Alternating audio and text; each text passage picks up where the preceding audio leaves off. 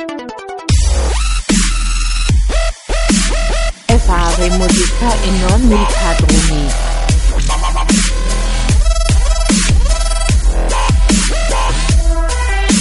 E fare musica fa fa fa re musica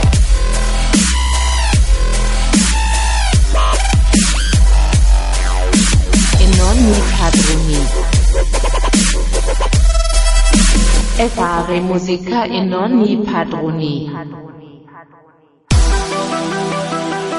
Amici di Radio Sardegna Web, ben trovati qui dallo Studio Verde per l'ennesima puntata di Fare Musica e non i padroni dal vostro Eder Secci, il nostro Davide Martello Yep. e l'innominabile Massimo Salvano. Ma l'hai appena nominato. L'ossimorico Massimo Esatto, Salvano. bella, questa è Benissimo. fantastica. Fare musica non i padroni è una puntata interessantissima. Esatto. Ehm, tratteremo anche stavolta un, un genere, possiamo definirlo genere musicale o Certo lo corrente di eh, pensi. Come- da molti viene Non- definito, per esempio Wikipedia lo definisce un cappello, ok? Ah, così. Sì, un uh, maxi genere che accomuna diversi generi. Io ci sto con questa definizione, mi piace.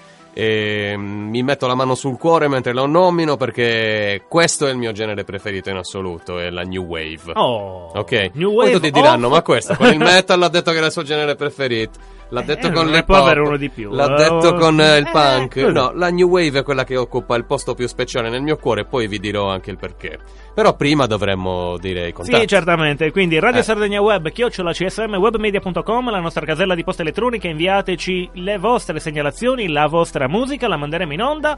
Così come faremo oggi. Oggi siamo in una puntata solo noi e voi, così. Chiaro, quindi sì. il, il terzo blocco è vostro, interamente vostro. Ci invierete anche per le prossime puntate tanta buona musica. Mi raccomando, iscrivetevi nella nostra pagina di Radio Sardegna Web, nel nostro gruppo di Facebook, che è appunto Fare musica non i padroni. c'è anche la pagina Fare Musica Non i Padroni. Sì. Poi abbiamo Instagram. Instagram è bellino, Radio Sardegna Web. Oltre al nostro canale Telegram con tutte le novità, le news del sito www.radiosardegnaweb.com. Dove possiamo anche cianciare di, di Cianciamo di tutto. Allora, New Wave off. Benissimo. Cosa? New Wave off? C'è sempre un, un off, no? Un off qualcosa? No. New Wave, mm, no. Sì, cosa potrebbe essere? New Wave of eh, rock? Punk, of No. rock, Punk, eh, c'è anche una- un bel po' di coesistenza tra, tra i due generi. Appunto per quello. Diciamo cioè- che la New Wave nasce, sì, dall'incontro tra, tra il punk e, E la depressione. No, Ah, no. e le- e l'elettronica è Eh, quello eh. che poi veniva definito anche pop, no? Un genere che è molto più... che si può dare molto più impasto al al Allora, di popolo. che anni stiamo parlando? Stiamo parlando della fine degli anni 70, dei principi degli anni 80, con un bello strascico fino anche a una parte degli anni 90, dove va poi piano piano a sostituirsi con altre derivazioni e altri generi. Ma quindi mi stai dicendo in sintesi perché l'elettronica viene, deriva in quell'epoca, soprattutto negli anni 70 abbiamo una marea di strumenti che iniziano a, a subentrare nei brani musicali Sì. di generi decisamente differenti da questo, anche se le Sì. atmosfere sono simpatiche. Estroverse anche questo, però effettivamente è una è una versione della musica molto legata alle atmosfere. Sì, No? io ci vedo proprio un grigiore di fondo che mi ha Quindi sempre- ho ragione io, all'unione Sì, della sì, con la sì, sì, depressione in generale. Non proprio, non proprio, però cosa, un, allora? eh, perché depressione allora andiamo in giro a fare gli emo, a fare tutte queste Senza tagliarsi che o- non, che- esatto, non, che non, non ci Eh? appartengono, No. ok? Direi degli emo, scusa, ma adesso me li tirate fuori. Come? Gli emo, prima o poi eh, Sì, prima o poi parleremo anche di loro. Che sono lo so. spariti, sono morti, non esistono più. Finalmente. Eh, no, vabbè. No, poverini. Vabbè. Scherzo, cari emo che siete in ascolto, fatevi sentire, mandatemi pure i vostri Da uno insulti. bravo, mi raccomando. Esatto. e mandateci a questo punto pure no, i no, io vostri non ho detto insulti. niente. Va bene, eh, New Wave. New Sì, Wave, New Wave. Innanzitutto si- per me eh, questa è l'occasione, visto che nelle scorse puntate più volte ho parlato dei Litfiba in un tono che poteva sembrare derisorio. Non lo è assolutamente. I Litfiba Mm. sono stati il primo gruppo che mi ha fatto scoprire il rock eh, targato Italia. E, mm, e sono stati anche il primo gruppo che mi ha fatto scoprire la New Wave. E Io, c'è sai- stato quello che nella puntata sul punk abbiamo detto è normale che si vada a ritroso, che prima si parta ascoltando un certo tipo di musica e poi si vada a Ah, ritroso. sì, sì, no? sì, mi ricordo. Io ho fatto questo, l'ho raccontato anche in quella puntata. È una storia particolare il mio avvicinamento con il Litfiba. No? Una mattina è passato uno di quei marocchini a casa che vendeva delle cassette pirata. Ah, ok, chiaro. E mia madre, io sbraitai tantissimo per farmi comprare da mia madre questa cassetta che si chiamava Sogno Ribelle, che era una raccolta. E Mi raccomando, comprate musica originale. con tutti i ovviamente. pezzi che infatti andavano a sfumare, non erano neanche complessi, erano pezzi radio praticamente. Già? E mm, questa cassetta fu acquistata, e, mm, tra l'altro con la promessa di pagarla la settimana successiva, ma questo marocchino non è più passato, quindi io gli chiedo scusa davanti a tutti in radio, penso che fosse un segnale, che fosse un modo... Ok, qua ci fanno cenno di stringere, io andrei Eh. avanti col primo pezzo, Ma che non eh, sono i Litfiba. no? No, Però, però un'altra pietra miliare, dall'album definito pietra miliare della New Wave italiana, sono i Diaframma, l'album è Siberia, il pezzo è Elena, una ballata che avrei voluto scrivere io.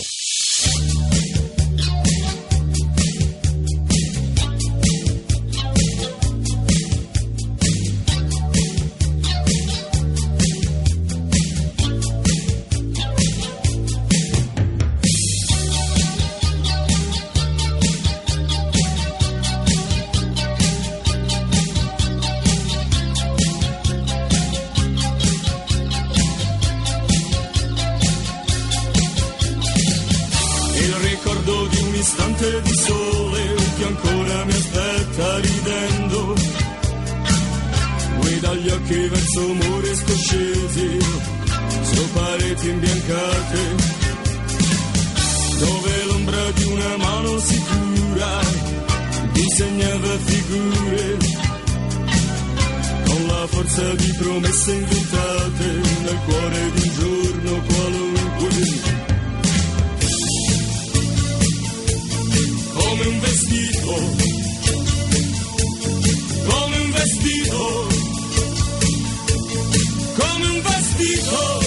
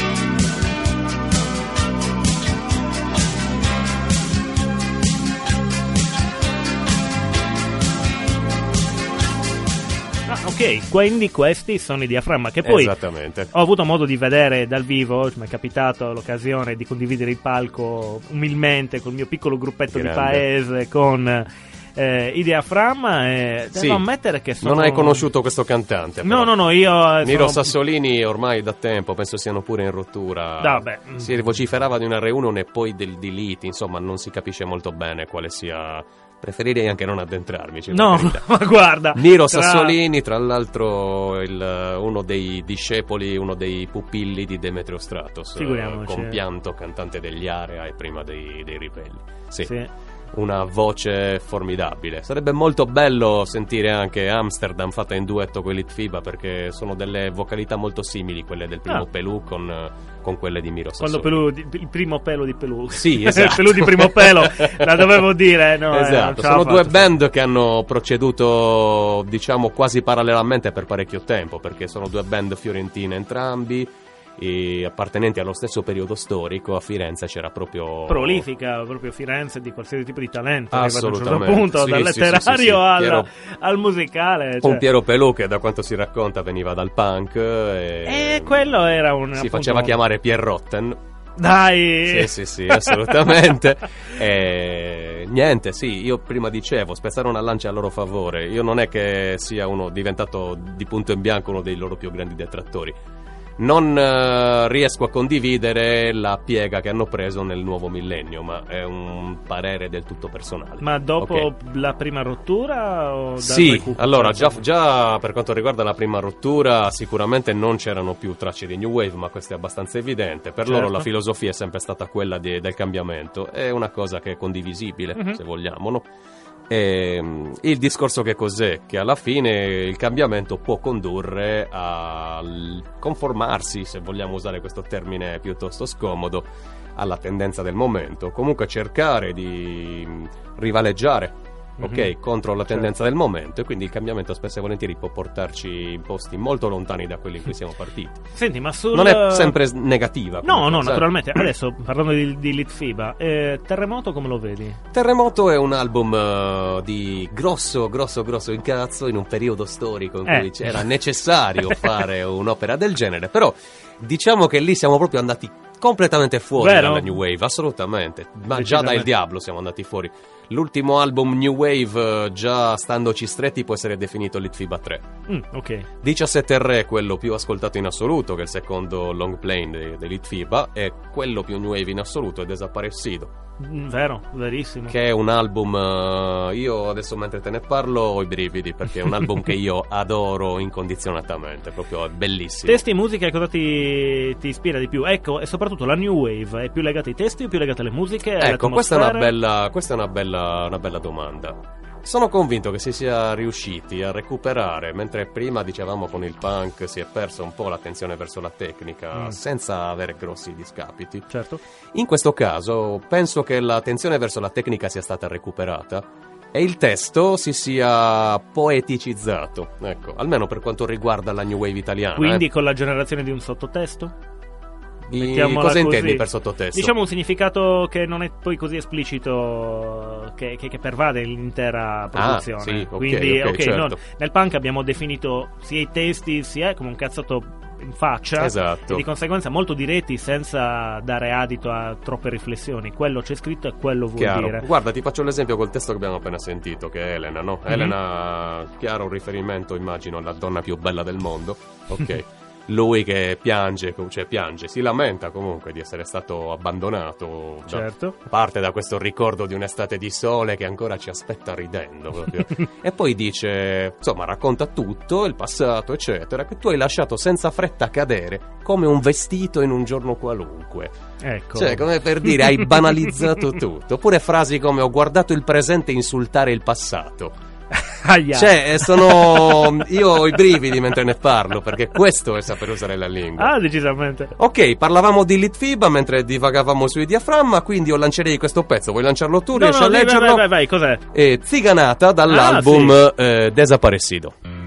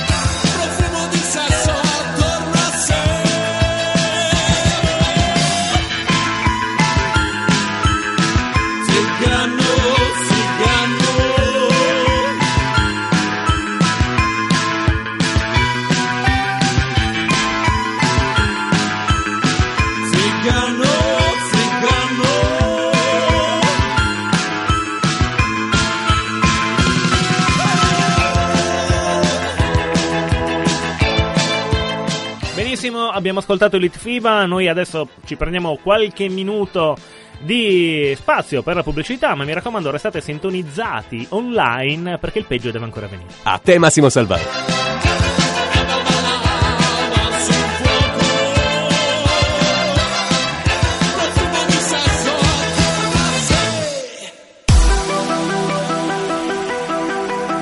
Ed eccoci di nuovo qui, seconda parte di Fare Musica Non i Padroni. L'argomento di questa puntata è la New Wave. Eh, bella, Sì. bella, i brani che abbiamo sentito. Ma che poi adesso non vorrei dire, ma eh, la New Wave spazia tanto nelle sonorità, cioè quello che poi mm, sto già leggendo, ragazzi, i titoli dei prossimi brani. E effettivamente non è che siano più così vicini a quelli che abbiamo sentito prima come sonorità, come, magari come tipologia, sì, ma vedo un nomettino qua. Che, Cure. eh, così, piccolo piccolo. Sì, non potevamo non andare verso l'internazionale. Eh, ma anche insomma, quello no? dopo, eh, cioè, sì, assolutamente. Siamo, siamo Que- lì. Quello dopo è proprio una bandiera. Ah, se vogliamo. Ah, Ok, beh. cioè, non Beh, c'è- Sì il, pa- eh, sì, il punk, sentite a me. Io sono ancora tarato a. Beh, però eh, si avvicina, molti definiscono comunque un, eh, un, un- rapporto quasi conseguenziale. Assolutamente, no, no, vabbè, possiamo dire veramente che sia l'incontro del punk con, con l'elettronica e che sia una sorta di popolarizzazione, quindi l'accezione pop del, del punk, ok? Mhm. Però si è anche complicato, abbiamo Sì, detto di testi. una melodizzazione che non ha rammollito il genere, però, perché qua. detto- Eh, tu avevi usato un termine simile per Sì. eh, chi erano? Eh, Per i Green Day, Per i Green Day, esatto, avevano esatto. un po' rammollito il, il punk, no? Melodizzando è- la voce. Ecco, non sono arrivati a creare un qualcosa come la New Wave. Esatto, no, in Ecco. questo caso abbiamo melodizzato la musica e la voce rimane una voce, una voce cupa, quasi, quasi monocorde in alcuni tratti, poi permette invece al cantato di, di esprimersi, Ah, ok. cioè è mm, mol- molto difficile da, da- da descrivere, insomma, no? Mm. Mentre nella parte internazionale, che è quella di cui mi sono sempre curato meno, a cui mi sto avvicinando ora, abbiamo gruppi che possono essere inseriti no? Come, sotto, sotto questo cappello, come l'abbiamo Mm. definito a inizio puntata. E uno di questi è appunto i Cure.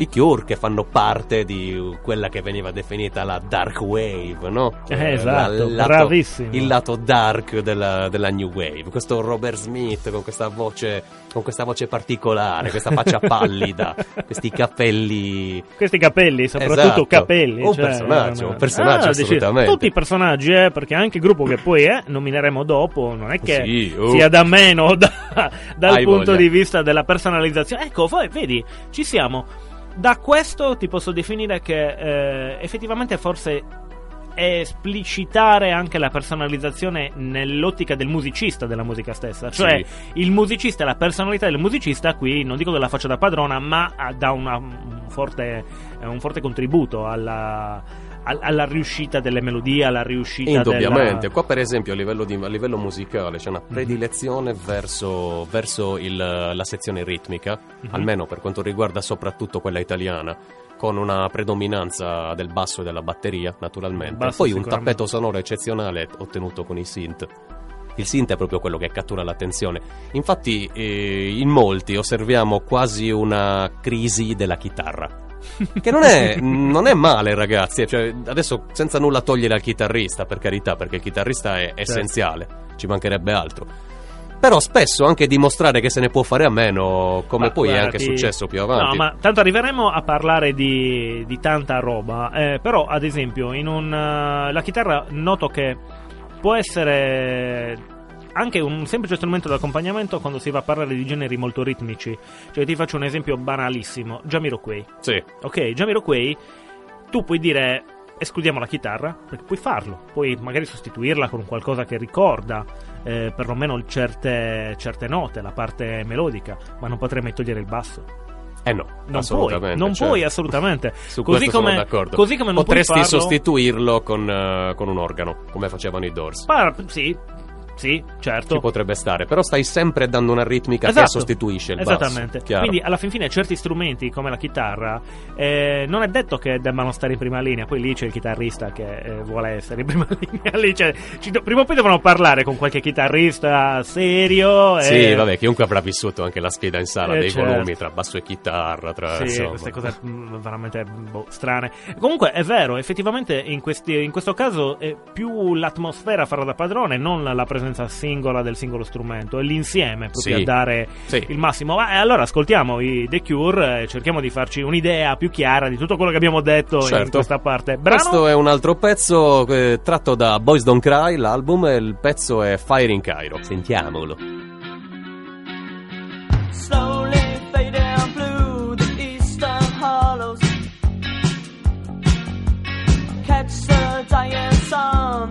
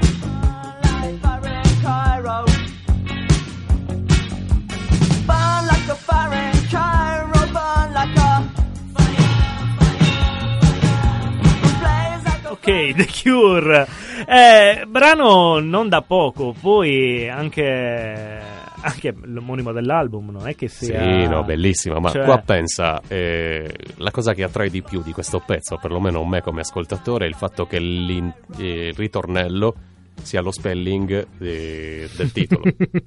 F-I-R-I, insomma, fa tutto lo spelling in inglese Certo. e lo ripete. È, è una figata, è un pezzo da cui io non riesco a separarmi. Ce l'ho sempre in macchina e almeno tot volte al mese lo devo ascoltare. Però se togliamo la parte italiana, perlomeno in questo caso il, il sottotesto qual è? Cioè, ok, nel senso, abbiamo parlato di significato, abbiamo... Però cioè, allora c'è anche un po' di divertimento, c'è anche un po' di doppio senso, un po' messolato, cioè non è un genere che sia per forza, eh, non dico depresso, ma eh, calante o di, da tonalità un po' oscure, anzi c'è anche un po' di, tra virgolette, malinconia Sì, o allegria sì, sì, malinconica o sarcasmo. Forse Io credo, è sia, sarcasmo. credo no? sia una risposta un po' più elegante a quello a cui voleva rispondere il punk, probabilmente. Quindi. Quindi mi senza- scusi, le posso dare un cazzotto in bocca? Questo è Eh, il. non proprio, non proprio. Prova dei sentimenti o le do un cazzotto in, In bocca. Ah, è così. Questa Vabbè, potrebbe essere già. No, non male come interpretazione. eh, effettivamente ha un suo perché. Senti, ma allora io purtroppo nella new wave mi, mi addentro poco. eh, mi piace ascoltarla, ma sai, ho un problema noto a tutti, a chiunque mi conosce. Sa che non riesco mai ad associare un titolo a una musica. Ah, Quindi io magari conosco una marea di brani, se non è appunto un qualcosa che ho suonato o ho avuto modo di ascoltare più e più volte, quindi eh, difficilmente, ad esempio, eh, posso sbagliare qualche titolo di un brano dei Queen. Certo. Ok, O- però altre che magari ascolto così in maniera un po' meno, meno accanita, mi, ma- me le perdo. Eh, oltre a, a questo brano di The Cure, io vorrei inserire già ora il, il nome del Ok, gruppo che certo. ascolteremo. Eh, eh, ok, Joy Division. Sì, Joy Division. Già il nome dice tutto, cioè... Ah, Esatto, Joy Division, che se non vado errato, praticamente la Joy Division era una divisione dei campi di concentramento dove, dove mettevano le madri di, di- di marito ignoto, insomma, no? Ok, Sì, sì. Dove nascevano i figli di genitori ignoti.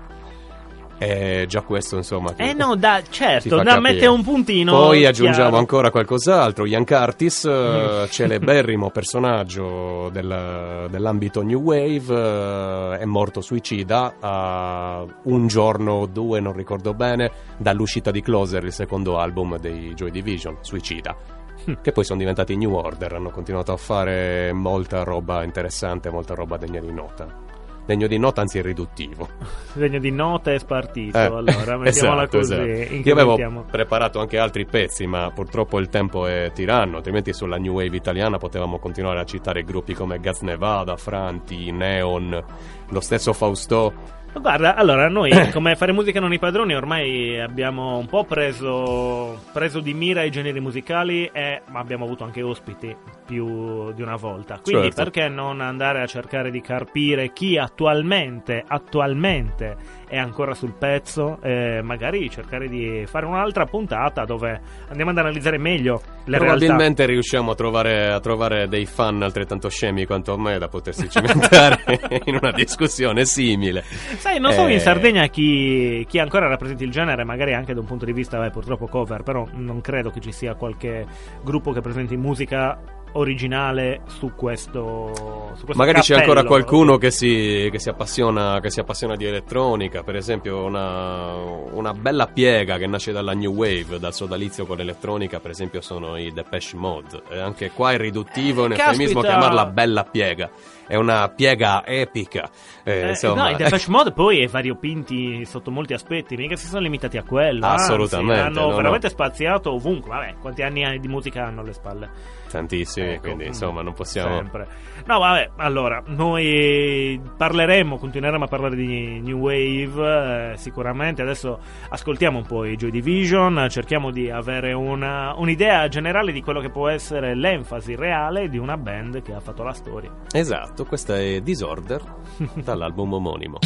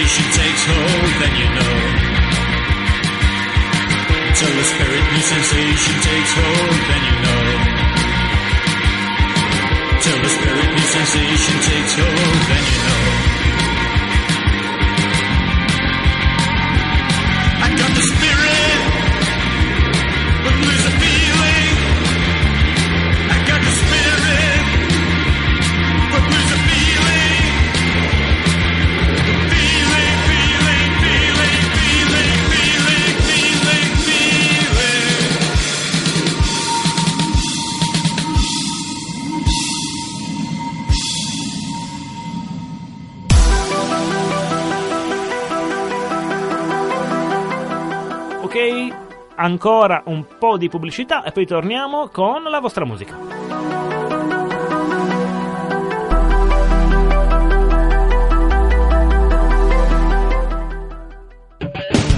Radio Sardegna Web. Resta in ascolto.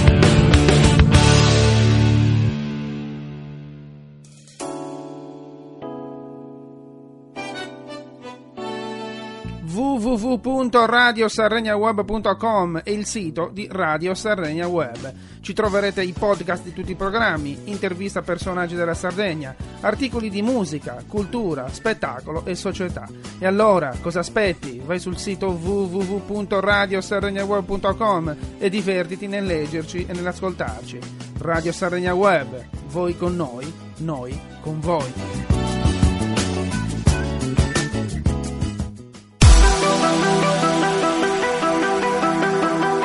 Bene, siamo di nuovo in studio. Prima di proporre la selezione musicale, mettiamo una chiosa, mettiamo una testa sotto questo cappello. Ah, ok. Ok. E quale mettiamo? E niente, vogliamo tirare le somme, insomma, sul, sul genere. I pezzi che andranno in onda probabilmente non lo saranno. New No, no, no, quindi- no, abbiamo visto, abbiamo visto un po' quello che ci avete scritto, quindi mm, vediamo un attimo anche titoli che vanno ben oltre questo genere, eh, ben oltre in senso buono o negativo, No, Ve- no, vedete aspetta. voi. vedete Diciamo voi. allora, facciamo così: mi propongo io come lo spettro e lo spauracchio che verrà a darvi new wave in continuazione all'interno di ogni puntata perché funziona così. Comando io. Bene, bene. Comunque, allora, io eh, vi ringrazio per aver ascoltato questa puntata. Continuate ad ascoltare i brani che verranno, anche perché li avete selezionati voi. Dove? Dove? Nelle nostre pagine ufficiali dei canali social. Quindi, nel gruppo, specialmente Fare Musica Non i Padroni, ci avete inviato anche tante mail all'indirizzo radio sardegna web chiocciola csm webmedia.com e ci avete contattato anche con messaggi privati nella nostra pagina Fare Musica Non i Padroni e Radio Sardegna Web. Mi raccomando, se volete potete anche verificare un po' le nostre immaginette belline bellotte nel Esatto. nostro canale Instagram Radio Sardegna Web oppure iscrivetevi nel nostro canale social di Telegram Radio Spazio Sardegna Spazio Web. Non abbiate paura a lanciare discussioni, insulti, tutto quello che vi pare. Poi Tanto- se lanciate degli insulti, aspettatevi delle risposte. Ah, esattamente, mi sembra, mi sembra il minimo. Signore e signori, grazie Eder. Grazie a Davide, grazie, Grazie, a Massimo. Massimo Salvau. L'ineluttabile tutto. Esatto, l'in- l'ineluttabile. L'ineluttabile. L'ineruttabile, siccome è un Vesuvio proprio che non erutta più. Ma mi sa che siamo noi che ci stiamo ossidando, però Eh, ci stavamo pochino sì, dimenticando eh, di fare le, le esatto, dediche, le esatto. dediche o le richieste, comunque in ogni caso. E- Noi e- abbiamo... eruttiamo le dediche. Eruttiamo immediatamente le dediche. Dai. Caro amico Gianluigi Zunino da Genova, che è un nostro ascoltatore da Genova. Ciao Gianluigi. Che ci ha richiesto Orion dei Metallica Ok. è un gran bel film di Vasco Rossi non Ma questa è una di radio. mi costi Ma non mandiamo film. Esatto.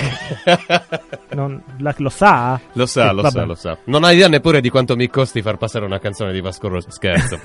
Vabbè, comunque in ogni caso. Hai capito? Quindi, Massimo Salvao, direi di dare fuoco alle polveri, non al computer, e di accontentare i nostri amici. E noi vi salutiamo di nuovo. Ciao!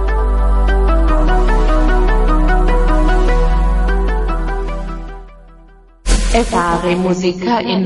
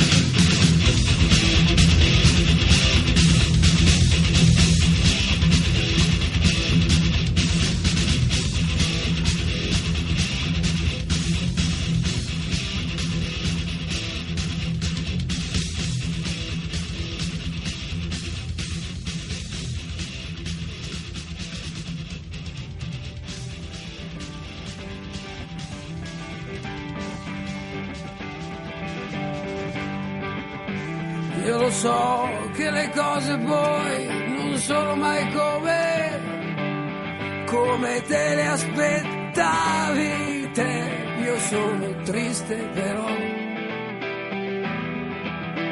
io sono triste un po'. Dimmi pure, dimmi subito che fortuna che ho. Io che mi sento un po' comico, proverò a ridere un po'. Proverò a ridere un po'. Io che credevo alle favole e non capivo le logiche. È una fortuna che sono. Oh, oh, oh, oh, oh, ancora vivo.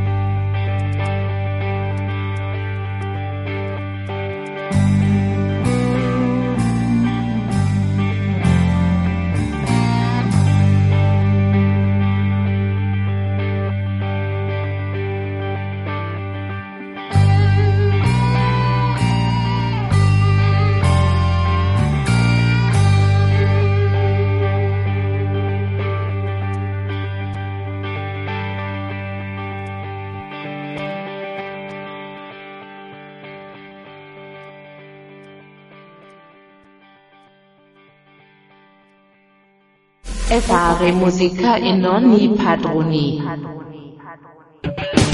Radio Sardegna Web. Resta in ascolto.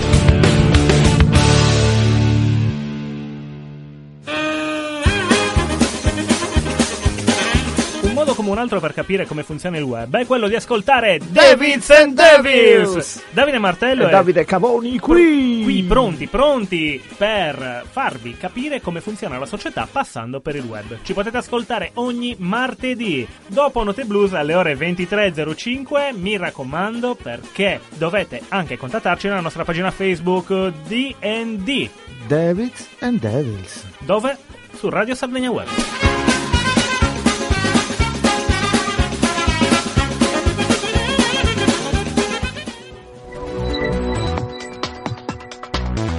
Radio Sardegna Web